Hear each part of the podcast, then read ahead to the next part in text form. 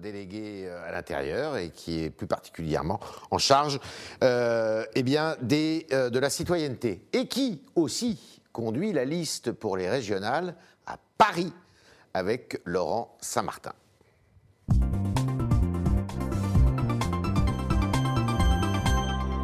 Liste de la majorité présidentielle. Bonjour Bonjour. Alors avant de parler des élections, on va parler un peu de l'actualité qui est assez chargée. Et je dois dire que tous les regards se portent euh, en ce moment vers la justice parce que euh, bien euh, souvent ce sont des agresseurs, des assassins, des meurtriers qui sont passés un peu entre les mailles de la justice. Et c'est notamment le cas d'un sujet qui doit être particulièrement sensible pour vous, cette femme qui a été immolée par le feu euh, à, à Mérignac et dont on apprend que euh, son compagnon eh bien, euh, a fait de la prison, euh, mais n'a pas été suivi correctement. C'est un problème, ça. Oui, Là, un problème judiciaire en France. Oui, d'abord, je voudrais adresser une pensée pour euh, évidemment la mémoire de cette femme qui a été tuée dans des conditions absolument euh, barbares. Et aussi, bien sûr, pour ses trois enfants. Elle laisse trois enfants, dont un petit en bas âge. J'étais à Mérignac hier auprès des forces de l'ordre et des associations Ouais. qui l'ont accompagnée. La situation pour eux est évidemment terrible. Et je veux bien sûr commencer euh, par ce message de soutien vis-à-vis de, de la famille et des proches. Et notamment, j'en terminerai par là, des témoins qui sont intervenus, puisqu'il y a un voisin notamment qui est intervenu pour essayer de la protéger Ouais.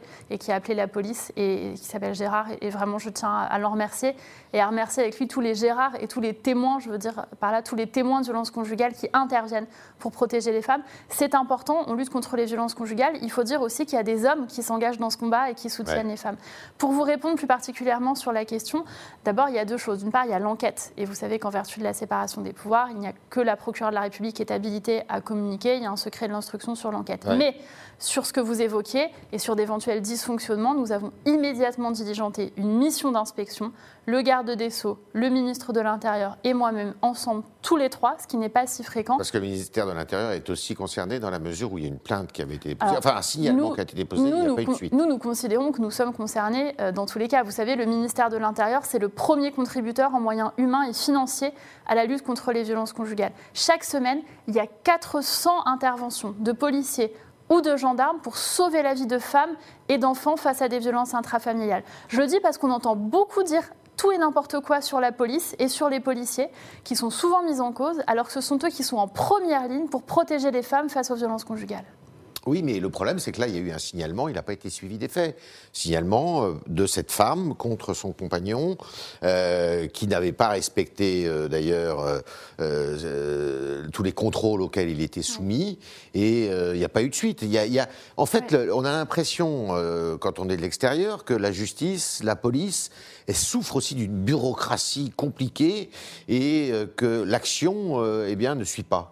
Sur cette enquête, ce qu'a dit la procureure de la République et que je me contente de répéter, puisqu'encore Ouais. une fois, les communications sur l'enquête, c'est vraiment la prérogative du parquet. Je ne Ouais. veux pas entraver cette, cette prérogative. Mais ce qu'a dit Madame la procureure de la République, c'est qu'effectivement, cet homme était introuvable parce qu'il dormait dans sa voiture, qu'il s'était déplacé, Mhm. qu'on aurait dû lui saisir des armes, mais les armes n'étaient pas déclarées. Il les a achetées entre-temps. C'est ce qu'a dit en tout cas la justice.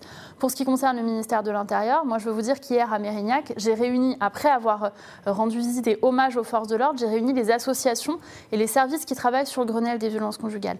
Et je note que les associations, toutes les associations féministes et de terrain d'accompagnement des femmes qui étaient présentes ont toutes dit, bien sûr il reste du travail, mais elles ont toutes dit, on veut saluer le fait que les forces de l'ordre se sont considérablement améliorées dans les derniers mois.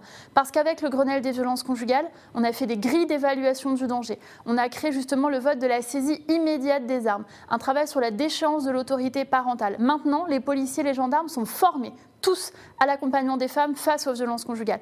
Et ça, c'est une vraie révolution. Il y a encore 5 ans ou 10 ans, on n'accordait pas l'importance qu'on accorde aujourd'hui aux violences conjugales. C'est vrai aussi pour les forces de l'ordre. Alors, est-ce que vous avez le sentiment, parce qu'il y a là, il y a beaucoup de faits divers, alors et que le débat, euh, eh bien, euh, pour la présidentielle, va porter beaucoup sur euh, les questions régaliennes?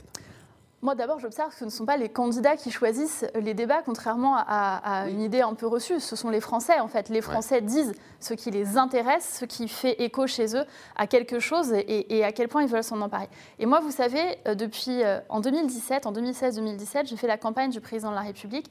Et à l'époque, quand le président de la République était candidat, a annoncé qu'il voulait lutter contre ce fléau des violences qui existent contre les femmes. Ça n'a même pas été euh, repris et relevé. Je suis convaincue que pour la prochaine élection présidentielle, les questions de sécurité seront centrales. Je suis convaincue que les questions de protection des femmes le seront aussi. Est-ce que le président de la République ne réagit pas un peu tard Depuis six mois, il parle beaucoup de régalien, mais euh, le début de son mandat, enfin les deux tiers euh, du début de son mandat, n'ont pas du tout été consacrés à ça. En tout cas, le président de la République et avec lui euh, son gouvernement ont fait ce qui n'a jamais été fait auparavant. Pour la première fois, moi j'ai défendu au Sénat, je représentais Gérald Darmanin, le ministre de l'Intérieur, j'ai défendu euh, notre budget pour la sécurité au Sénat. Il a été voté, y compris par l'opposition Les Républicains, qui a dit nous le votons parce que nous actons qu'il y a là une augmentation considérable. Je crois que personne ne conteste l'énergie, l'engagement de Gérald Darmanin pour soutenir les forces de l'ordre. Nous étions ce matin avec le Premier ministre à Sarcelles pour annoncer des moyens en plus, des effectifs en plus, un nouveau commissaire commissariat. pour les commissariats. Exactement, et également des effectifs et la création d'un commissariat à Sarcelles. Il y a des moyens considérables qui sont déployés grâce au volontarisme du ministre de l'Intérieur pour la vidéoprotection, qui est plébiscitée désormais par les élus. Donc je crois que vraiment cette action pour la sécurité, elle est forte, à la fois pour la sécurité du quotidien, mais aussi pour la lutte contre le terrorisme et contre le séparatisme. Le reproche qu'on nous fait, c'est plutôt d'en faire trop plutôt que de n'en faire pas assez. Alors justement, beaucoup de pain sur la planche, parce que vous, vous présentez le 15 mai un projet de loi sur les violences sexistes et sexuelles, euh, qui est euh, évidemment très important. Et dans le même temps, eh bien, vous vous présentez aux élections euh, régionales en Ile-de-France, plus précisément pour l'Ile-de-France à Paris, sous la tutelle donc du candidat tête de liste de la région, qui est M. Laurent Saint-Martin. comment vous pouvez faire les deux? Alors d'abord, moi je suis toujours étonnée qu'on s'étonne que des ministres soient candidats. Beaucoup de ministres sont candidats à des élections à commencer par euh, euh, Gérald Darmanin, mon bah ministre euh, de tutelle, Sébastien. Pourquoi il a besoin d'aller se représenter Sébastien, Sébastien Lecornu, Amélie de Montchalin, Nathalie Elimas, Emmanuel Vargon, et je les cite parce que c'est important, elles sont des ministres qui méritent d'être mises en lumière. Et je crois que c'est la démocratie. Pourquoi faire ce, choix d'aller aux élections alors que, alors, plusieurs choses. sincèrement, si on regarde les études d'opinion, vos chances sont limitées bah, d'autant plus. Alors moi, je ne suis pas une personne qui reste assise confortablement dans son ministère et qui attend qu'on lui donne un siège à une élection gagnée d'avance. Moi, j'aime les défis et je crois qu'à Paris, il y a énormément de choses à faire. Moi, je suis une Parisienne, je suis née à Paris dans le 13e, j'ai grandi entre deux cités, à Belleville et Boulevard Brune, dans le 19e et dans le 14e, j'ai habité dans le 6e, dans le 8e. Je suis vraiment profondément parisienne, c'est là que je me suis mariée, que j'ai eu mes enfants et que je les élève euh, à l'heure actuelle. Et je crois qu'à Paris, on peut faire beaucoup de choses avec la région. Et moi, j'ai décidé de m'engager avec Laurent Saint-Martin, qui est notre tête de liste pour la région île de france à force d'échanger avec lui. Et au début, j'ai changé simplement euh, pour le soutenir en tant que candidat. Et vraiment, j'étais convaincue par les propositions qu'il forme. Notamment, par exemple, la création d'une police régionale pour que la région prenne enfin toute sa part dans les questions de sécurité. Alors non, ce qui existe, ce sont les services de l'État. Vous savez qu'il y a une sous-direction régionale pour les transports euh, qui travaille, à laquelle j'ai rendu visite à la gare Saint-Lazare euh, récemment, qui travaille très bien avec des patrouilles qui sont notamment civiles pour lutter contre les agressions sexuelles. Mais les compétences de la région, quelles sont-elles? Les transports, les lycées. Et on voit bien que 80% des phénomènes de violence de jeunes, de bandes, euh, se euh, concentrent sur la région Île-de-France. Donc sur la sécurité aux abords des lycées et la sécurité dans les transports, la région doit faire plus. C'est ce qu'on propose avec Laurent Saint-Martin. Est-ce que vous pouvez m'assurer que M. Jean Castex, dans le journal du dimanche de dimanche, précisément, ne veut pas annoncer la fusion de votre liste avec celle de Mme Valérie Pécresse? Alors je souhaite fortement que non, euh, puisque nous proposons deux projets qui sont vraiment des projets différents. Ça, il en est hors de question. Vous n'allez pas. Et alors, au deuxième tour. Nous, nous, présentons nos couleurs, nous présentons la majorité présidentielle. Et je veux dire là-dessus, parce que c'est important pour nous, nous partons unis. Vous savez que les municipales ont été difficiles à Paris pour la majorité présidentielle. Je veux regarder les choses avec lucidité. Mhm. Et là, pour ces régionales, nous partons ensemble. Moi, j'aurai sur ma liste des personnes qui ont fait campagne avec Cédric Villani pour les municipales, qui sont avec nous désormais. Des personnes du Modem, des personnes d'Agir, des personnalités de la société civile. Je vous le dis, il y aura des surprises venant de la société civile sur la liste parisienne. Qu'est-ce que vous faites au deuxième tour? Pour se qualifier au deuxième tour, il faut avoir fait plus de 10% sur la région. Euh, ce que les sondages vous donnent, euh, évidemment. Moi, je ne crois jamais les sondages. Par avec beaucoup d'humilité. A beaucoup de fierté de porter les couleurs de la majorité présidentielle, mais beaucoup d'humilité si aussi. d'aventure, ce que les études d'opinion ne donnent pas, M. Bardella du Rassemblement national eh bien, était amené à, battre et à devenir euh, euh, le potentiel prochain président, euh, avec la prochaine majorité, est-ce que vous feriez un front républicain avec Mme Pécresse? Une chose est sûre, et nous le démontrons, vous pouvez toujours compter sur la majorité présidentielle, sur En Marche, le Modem, Agir, Territoire de Progrès, tous nos alliés, pour faire front et battre le Rassemblement national. mais, nous n'en sommes, mais nous n'en sommes pas là en Ile-de-France. Nous n'avons pas encore présenté notre liste. Je présenterai cette semaine ma liste à Paris auprès de Laurent Saint-Martin, avec Julien Bargeton, mon binôme, et beaucoup de personnalités euh, absolument compétentes et engagées euh, à Paris. Et j'ai hâte de vous les présenter euh, pour tout vous dire. Et ensuite, il y aura le premier tour. Et nous voulons que l'électorat, les personnes, les Parisiennes, les Parisiens qui ont voté pour Emmanuel Macron en 2017, viennent voter pour nous le 20 et le 27 juin. Mais vous savez que c'est un rapport entre un homme, en l'occurrence, et euh, un peuple, euh, l'élection présidentielle, c'est un peu différent. Alors, il y a euh, ce matin quelqu'un qui est au gouvernement avec vous, Madame Sophie Cluzel, qui a dit bon bah moi je présente une liste, donc la situation est la suivante. Euh, il devait y avoir une liste commune annoncée par le, Premier ministre euh, entre euh, LR et LREM, tirée par M.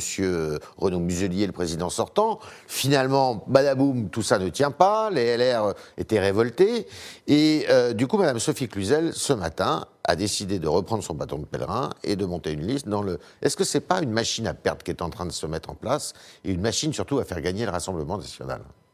Moi, j'observe qu'il y a une main qui a été euh, tendue par la majorité présidentielle en considérant qu'effectivement, dans la région de PACA, il y a des particularités et un vrai risque Rassemblement national. Souvenez-vous, lors des dernières élections régionales, Christophe Castaner, qui représentait à l'époque le Parti socialiste, était lui-même désisté euh, entre les deux tours pour permettre euh, de battre le Rassemblement Ajoute encore un peu plus de confusion en, en, conduisant une liste? Moi, d'après ce que j'en ai compris en regardant les choses de ma fenêtre et donc de l'île de France, j'ai l'impression que la majorité présidentielle a tendu la main et qu'ensuite, c'est euh, le parti Les Républicains qui manifestement a un certain nombre de problèmes entre des personnes telles que M. Falco, M. Estrosi, qui, eux, sont des maires et des responsables politiques qui, en responsabilité, disent qu'ils veulent travailler avec la majorité présidentielle s'il y avait un projet commun.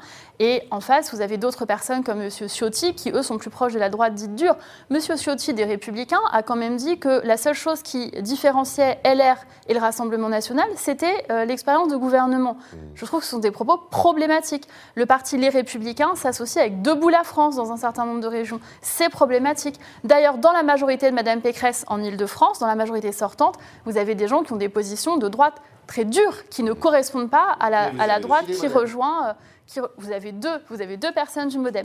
Maud Gattel, qui dirige le Modem euh, à Paris, euh, est avec nous. Et vous verrez que sur notre liste, nous aurons le plaisir d'avoir beaucoup de personnalités du Modem. La majorité présidentielle, elle part avec Laurent Saint-Martin et avec moi à Paris. Est-ce que vous estimez que la droite, elle est fracturée aujourd'hui? Ah oui, il y a deux droites irréconciliables aujourd'hui. Une droite dite dure et repliée. Monsieur le maire, oui. Exactement, mais il a raison. Et vous voyez, euh, Bruno Le Maire qui a euh, eu de l'intuition et qui a fait euh, tôt le choix de rejoindre le président de la République au service du pays.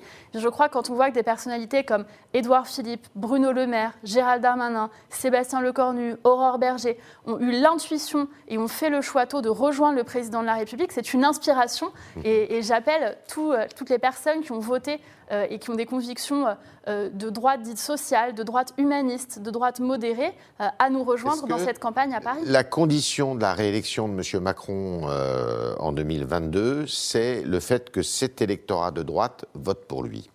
Vous l'avez dit très justement précédemment, l'élection présidentielle, elle a ceci de particulier que c'est la rencontre entre le peuple euh, et un homme et une personne.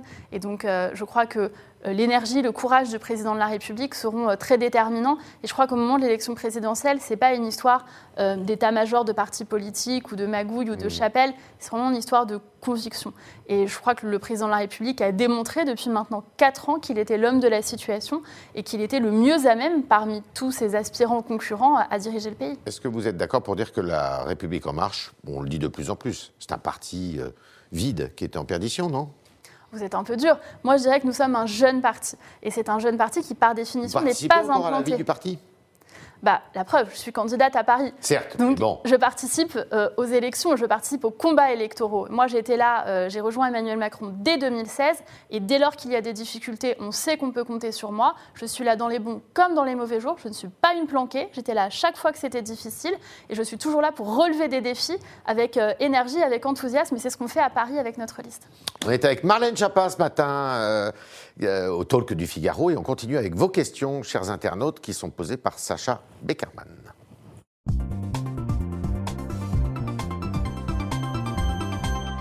Bonjour Sacha. Bonjour Yves, bonjour Marlène Schiappa. Alors sur Figaro Live, Babino rebondit sur le travail des policiers et vous demande comment améliorer la prise en charge des femmes victimes de violences conjugales lors du dépôt de plainte. Parce qu'on sait que les services euh, d'insertion et de probation bah, sont souvent quand même euh, défaillants, quoi. ils sont en retard. Et euh, le travail n'est pas toujours effectué. Moi, ce que je veux dire, c'est qu'il y a eu un énorme progrès dans l'accueil des femmes dans les commissariats et dans les gendarmeries. Moi, je suis militante féministe depuis euh, l'adolescence et je peux vous dire qu'à l'époque, mais même il y a une dizaine d'années, même il y a cinq ans, la situation, quand on venait déposer plainte, n'était pas la même que maintenant. Et ça, les associations qui sont les associations de terrain le disent. Exactement, avec le Grenelle des violences conjugales, il y a eu des vraies mesures que j'évoquais tout à l'heure. Et je veux vraiment rendre hommage à l'engagement des policiers et des gendarmes, parce que c'est facile de les montrer du doigt, un peu comme si eux-mêmes étaient les coupables de ces violences conjugales. Les policiers et les gendarmes, ce sont les héros, pardon de le dire de façon un peu simple, mais ce sont eux qui protègent et qui mettent à l'abri les femmes et les enfants face aux violences intrafamiliales. Autre question. On repart sur les régionales. Euh, beaucoup de travailleurs qui n'habitent pas à Paris peinent à rejoindre la, ca- la capitale au quotidien. Euh, que pensez-vous faire en matière de transport en commun vous demande Abdelaziz sur Twitter. Je crois qu'il y a une question fondamentale sur les transports et nous étions avec Laurent Saint-Martin le week-end dernier pour suivre euh, un trajet de RER et notamment aux abords de Javel et à Beaugrenelle. Vous savez qu'il y a beaucoup de problèmes d'insécurité. Les transports, c'est une des compétences numéro un de la région, avec aussi la formation. Et je le dis parce qu'on en parle peu dans les débats. Mais la première compétence de la région, c'est former les jeunes, les accompagner vers leur premier job investir dans les mobilités. Donc c'est vraiment un échelon macroniste, c'est-à-dire comment on donne à chacun les moyens de conduire le projet de sa vie. Et donc pour ce qui concerne les transports en commun, j'observe qu'il y a un job que doit faire la région, assurer la sécurité de chacun dans les RER, et que ce job n'est pas fait. Et c'est pourquoi Laurent Saint-Martin, sur la base de ce diagnostic, propose d'outiller une véritable police régionale qui notamment soit mobilisée dans les transports et aux abords des transports. Vous savez, quand on est une femme, dans le RER, on n'est souvent pas sereine. On a fait voter, nous, une loi contre le harcèlement de rue. Maintenant, il y a un échelon qui est manquant. Cet échelon, c'est celui de la Est-ce région. que ça suppose de recruter du personnel? Oui, bien sûr. Ça suppose de recruter, ça suppose d'affecter du personnel. Mais surtout, il y a une question de volonté euh, et d'organisation, si vous voulez. Moi, ce que je déplore dans la région euh, actuelle, j'ai des points d'accord et il y a des choses bien qui sont faites. Je ne veux pas dire que tout est mauvais. Il y a des choses bien qui sont faites par euh, la région sortante et par la présidente. Mais il y a aussi des choses à améliorer, notamment dans la vision. La région actuelle, l'équipe, je trouve, à mon humble avis, qu'elle travaille trop en silo. C'est-à-dire, elle, vous dit d'un côté il y a les transports, d'un côté il y a la formation, d'un côté euh, il y a les lycées, d'un côté il y a les autres sujets. Je pense que ce sont des sujets qui peuvent se croiser. C'est ce que j'évoquais sur la sécurité. Un lycéen, il passe pas sa vie dans son lycée, il ne dort pas dans le lycée. Un lycéen, il prend les transports, il rentre chez lui, il se déplace. Quand vous avez 80% des phénomènes de violence entre jeunes qui existent dans la région Île-de-France et que vous avez la compétence à la fois des transports et des lycées, vous vous devez d'y apporter une réponse. Autre question. Alors, vous avez suggéré que Cyril Hanouna anime le débat d'entre-deux tours en 2022. Est-ce que est-ce que pour- c'est pour ses talents d'animateur pardon, ou pour capter son audience qui est plutôt jeune vous demande Elvis sur Twitter. D'abord, ça me fait plaisir parce que ça fait vraiment longtemps qu'on n'avait pas parlé de Cyril Hanouna. Donc, je suis vraiment contente de pouvoir répondre à une nouvelle question sur Cyril Hanouna. Plus sérieusement, vous savez, moi, ma, phrase était assez raccourcie, mais une vraie conviction que j'ai, c'est que le, le débat d'entre-deux tours ne correspond plus à la réalité de ce que sont les débats politiques aujourd'hui, entre les réseaux sociaux, entre Est-ce que c'est l'hypersegmentation. pas céder un peu à la démagogie quand même? Non, pas du tout. Moi, je crois qu'il y a des gens qui ne s'intéressent pas à la vie politique. Si vous regardez les audiences un peu dans le détail, comme moi, euh, des émissions politiques, vous verrez qu'il y a toujours le même public qui n'est pas très nombreux, qui regarde les émissions de débat politique, il faut le dire avec humilité. Et en face, vous avez des jeunes qui regardent en nombre Cyril Hanouna. Quand on veut s'adresser aux jeunes, ben, c'est évidemment euh, sur ce, ce type d'émission qu'il faut euh, se rendre. Et Cyril Hanouna, il a su faire s'intéresser à la politique des jeunes qui ne s'y intéressaient pas. Et sur le débat d'entre-deux tours, qui est un sujet auquel j'ai beaucoup réfléchi par ailleurs, moi je suis assez convaincue qu'il ne faudrait pas avoir un seul débat, mais plusieurs. C'est un avis personnel. 15 jours, hein, Mais je a 15 pense- jours qui les deux Oui, mais regardez, à quel moment est-ce qu'on parle d'égalité femmes-hommes? Reprenez tous les débats d'entre-deux deux tours, il n'y a jamais aucune question posée sur l'égalité femmes-hommes. Très peu de questions sur la diplomatie ou les relations internationales, alors que c'est vraiment la prérogative du président Pour de la vous, il République. faudrait trois débats entre les deux tours? Non, je ne vais pas donner le nombre de débats, mais je pense qu'en tout cas, euh, avec les réseaux sociaux et la volonté de participation des citoyens, le format qui date euh, du début de la Ve République, vous avez un seul débat euh, solennel avec euh, des journalistes politiques très installés, les deux candidats et basta. Je pense qu'il faut le revoir un petit peu et le rendre peut-être plus participatif euh, si on veut faire en sorte qu'il intéresse les uns les autres. Mais ce n'est que mon humble avis, je ne suis pas candidate et je ne suis pas journaliste. Ce débat n'avait pas eu lieu en 65, hein, entre Mitterrand et De Gaulle. C'est vrai. Vous parliez des réseaux sociaux, justement. Vous êtes l'une des personnalités du gouvernement les plus actives sur les réseaux sociaux et les internautes sont parfois pas très tendres avec vous. Comment gérez-vous cette violence, vous demande Laurine Alors d'abord, j'ai une application qui s'appelle Bodyguard que je recommande qui bloque tous les propos insultants. Donc euh, moi, je ne vois pas les insultes, les menaces de mort, etc. Donc je dors très bien, d'une part. D'autre part, j'ai une équipe et donc quand on lutte contre l'islamisme, comme c'est mon cas avec Gérald Darmanin, avec le président de la République, on a évidemment des menaces fortes et sérieuses euh, de la part d'un certain nombre d'islamistes et donc pour cela, on dépose des plaintes pour qu'ils soient poursuivis. Et puis enfin, je veux dire aussi que sur les réseaux sociaux, il y a beaucoup de solidarité, on parle souvent de ce qui ne va pas. Il y a aussi beaucoup de messages qui vraiment euh, donnent envie de continuer. Des gens qui, euh, quand on passe dans vos émissions, nous envoient après euh, des messages en, en DM sur Twitter ou sur Instagram, ils disent bravo, on aime ce que vous faites, continuez, on croit en vous, ne lâchez rien dans vos combats. Et ça, ça fait plaisir aussi.